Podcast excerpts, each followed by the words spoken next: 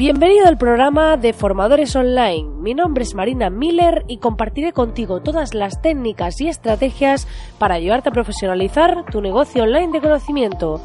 Dicho esto, comenzamos con el programa de hoy.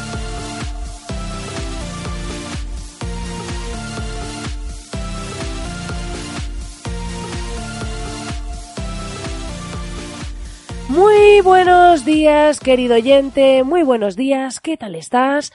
Yo estoy aquí hoy ya de jueves y la verdad que, como ves, ya me voy recuperando poco a poco, voy recuperando un poco la voz, aunque aún estoy bastante tocada y encima esta tarde tengo que impartir una formación que pues me voy fuera de Madrid, voy a impartir esa formación presencial y demás, así que voy a ver cómo lo abordo poquito a poco, pero bueno, espero que todo salga muy bien, que al final pues comparta mi conocimiento con el máximo número de personas posibles y que se vayan todos muy contentos. Dicho esto, hoy vamos a hablar de, bueno, antes de nada, decirte que puedes entrar en www.marinamiller.es para acceder al taller online gratuito que ya sabéis que tenemos disponible desde el lunes en el que te enseño a través de tres de mis masterclasses principales sobre cómo generar ingresos, ¿vale? Te voy a enseñar a cómo generar ingresos ofreciendo tu conocimiento. Hay tres masterclasses muy chulas en abierto para ti y puedes acceder directamente en marinamiller.es barra taller o desde la propia página principal al final del todo. Dicho esto, hoy vamos a hablar de un tema muy interesante que es el tema de las presentaciones. ¿Por qué? Porque eh, me encuentro cuando vas a alguna ponencia, cuando vas a dar una formación, todos tendemos a querer que no se nos olvide nada, a querer introducir en esas presentaciones como todo el texto, todo el contenido, y realmente, pues claro, cuando una persona te está viendo, está viendo la presentación, ya sea en un curso online que estés grabando tu pantalla, ya sea em, en un, pues, un evento que estés dando formación, que estés impartiéndola de manera presencial o lo que sea, o como si es un webinar, eh, que también está alguien viendo tu pantalla o lo que sea. El problema aquí está en que la mayoría de las veces tendemos a querer poner texto, a querer poner bastante contenido para que no se nos olvide nada, para que la gente vea lo imprescindible y demás. Y yo he encontrado como un punto donde eh, creo que es el punto de equilibrio haciendo presentaciones para algunos de los clientes que como ya sabéis pues en agencia Miller tenemos muchos formadores pues eh, llegué a una conclusión y cuando me mandaban presentaciones con un montón de texto pues el equipo y yo nos poníamos a hablar y decíamos es que esto tiene demasiado contenido. Entonces, ¿qué vamos a hacer para resolver esto? Pues la idea ha sido meter ese contenido en anexos. Entonces, hacemos una presentación de forma muy visual y eh, llegamos de repente a una frase en la que de repente pues a lo mejor ponemos un icono y ponemos ver anexo número 2.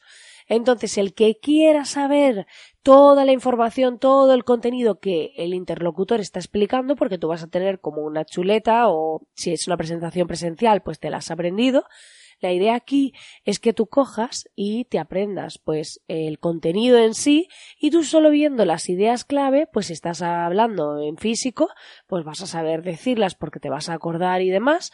Y si es grabado, pues puedes tener una chuleta, por así decirlo, es lo típico aquí del Instituto de las Chuletas y tal. No, no copiéis, no, si alguien me escucha que todavía está estudiando, no copiéis. ya copié yo demasiado por vosotros. bueno, entonces la idea aquí es que mm, cojamos y tengamos lo mínimo, es decir, presentaciones como máximo con dos frases, o sea, todo muy visual.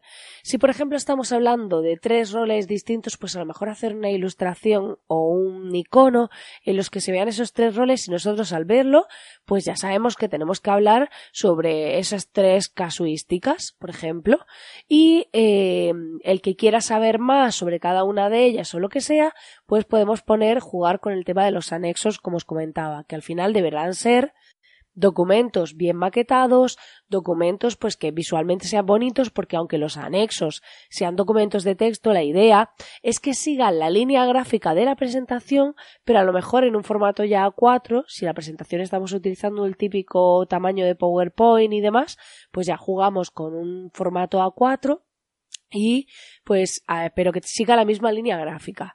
A mí, por ejemplo, me gusta mucho en las presentaciones, aunque metamos iconos o ilustraciones y demás, seguir jugando con los colores corporativos de la marca. ¿Por qué? Porque esto dota de uniformidad al discurso. Cuando empezamos a meter recursos de distinto tipo, de distintos sitios y demás, ya depende de lo currado que queramos hacer la presentación. A ver, yo entiendo que si vamos a ir a dar una ponencia, pues a lo mejor no nos resulta por mm, y encima no nos pagan nada y es para tener visibilidad y demás, pues a veces a lo mejor no nos interesa preparar una presentación con las ilustraciones totalmente personalizadas y demás.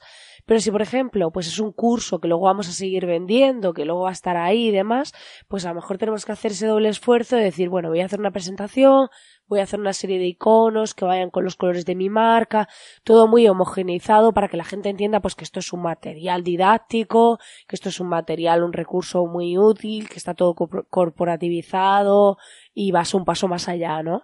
Que ese es el objetivo, que al final pues tu imagen como profesional, como formador, pues sea muy potente, ¿no? Pero bueno, de lo peor que he visto en presentaciones son imágenes pixeladas, imágenes estiradas. Por favor, respetar siempre las proporciones de las imágenes. Y si no te encajan en la presentación o tienen un tamaño muy pequeño o no están adaptadas o mm, no encajan, eh, escoge otra imagen, porque eso da muchísima mala imagen el utilizar, pues, nunca mejor dicho, valga la redundancia, eh, utilizar imágenes, pues eso, que están maltratadas, que se ve ahí como poco profesional y demás que respetemos las jerarquías en los textos, pero sobre todo más allá del componente visual, es cómo trasladamos todo ese conocimiento, ¿vale? A eh, algo sencillo. Pensad que el que ve la idea es que tanto en la presentación, en la formación, como en el curso online, como cualquier otra mm, forma, como el webinar o lo que sea, es muy importante que em, esa persona el, lo que vea le acompaña a lo que dices, pero que no hagas que se centre. O sea, yo si te estoy escuchando no puedo estar leyendo. Entonces, si yo quiero que me escuches, lo ideal es que mi presentación sea muy visual, pero que a su vez esté relacionada con lo que estoy diciendo, para que a mí visualmente se me guarde en la cabeza la idea de lo que estás diciendo. Pero si de repente me pones en lo mismo que dices en la presentación, o la leo o te escucho o directamente lo anulo. ¿Por qué? Porque esto es como un poco con los anuncios. Nos pasa que eh, huimos de las presentaciones con texto, nos aburren, no nos gustan. Entonces es mejor generar ese impacto visual en el usuario y que centre su atención en escucharnos para intentar entender los conceptos que estamos mostrando visualmente. Creo que esto se entiende bastante bien, que es jugar con ese tipo de cosas. Entonces, a mí me ha pasado mucho que clientes pues me mandan presentaciones y me ponen texto y digo menos texto. ¿Cómo va a ser menos? ¿Menos? Entonces me vuelven a hacer un segundo envío. ¿Y así qué tal? Pues un poquito menos. Tienes que coger ideas. O sea, quédate con las ideas clave. Que tú quieres redactarte el texto anterior para tú tenerlo, para que cuando des el curso tú utilizarlo, leerlo, lo que sea. Genial. Pero a mí envíame solo las ideas. Porque así tú luego va a ser mi recurso visual el que va a acompañar tu discurso, pero no la gente no la vamos a centrar en el discurso de texto. Y luego todo lo que quieras poner, que tú quieras que esté ahí en el curso, que tú quieras que esté porque tiene que estar documentado por lo que sea, me lo pones en anexos. Y entonces en la misma mm, presentación me dices aquí quiero que vaya el anexo tal. Entonces le ponemos un icono, pues de un documento, lo que sea, ponemos ver anexo tal y el que quiera saber más va a ir a ese anexo y se va a informar.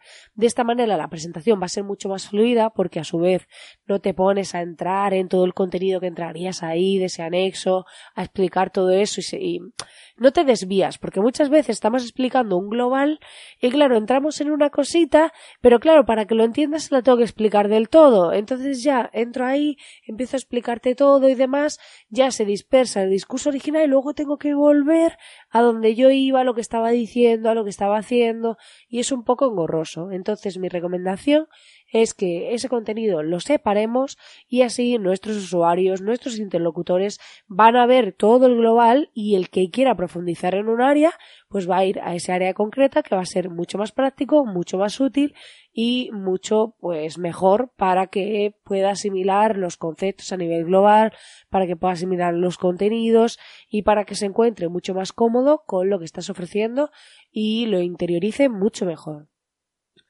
Pues nada, querido oyente, hasta aquí el programa de hoy. Espero que te haya gustado y espero que te sea muy útil este contenido para ver cómo hacer esas presentaciones para tus formaciones, para tus conferencias, para tus webinars, para tus cursos online y que finalmente puedas impactar de una forma mucho mejor a tu audiencia, aportarles mucho más valor y que sea mucho más útil tu contenido. Ya sabes que agradezco enormemente tus valoraciones y reseñas de 5 estrellas en iTunes, tus comentarios corazoncitos en iBox, iTunes, Spotify y que agradezco enormemente que estés ahí acompañándome como cada día al otro lado y te deseo que tengas un feliz jueves. Nos vemos aquí mañana. Que tengas un feliz día.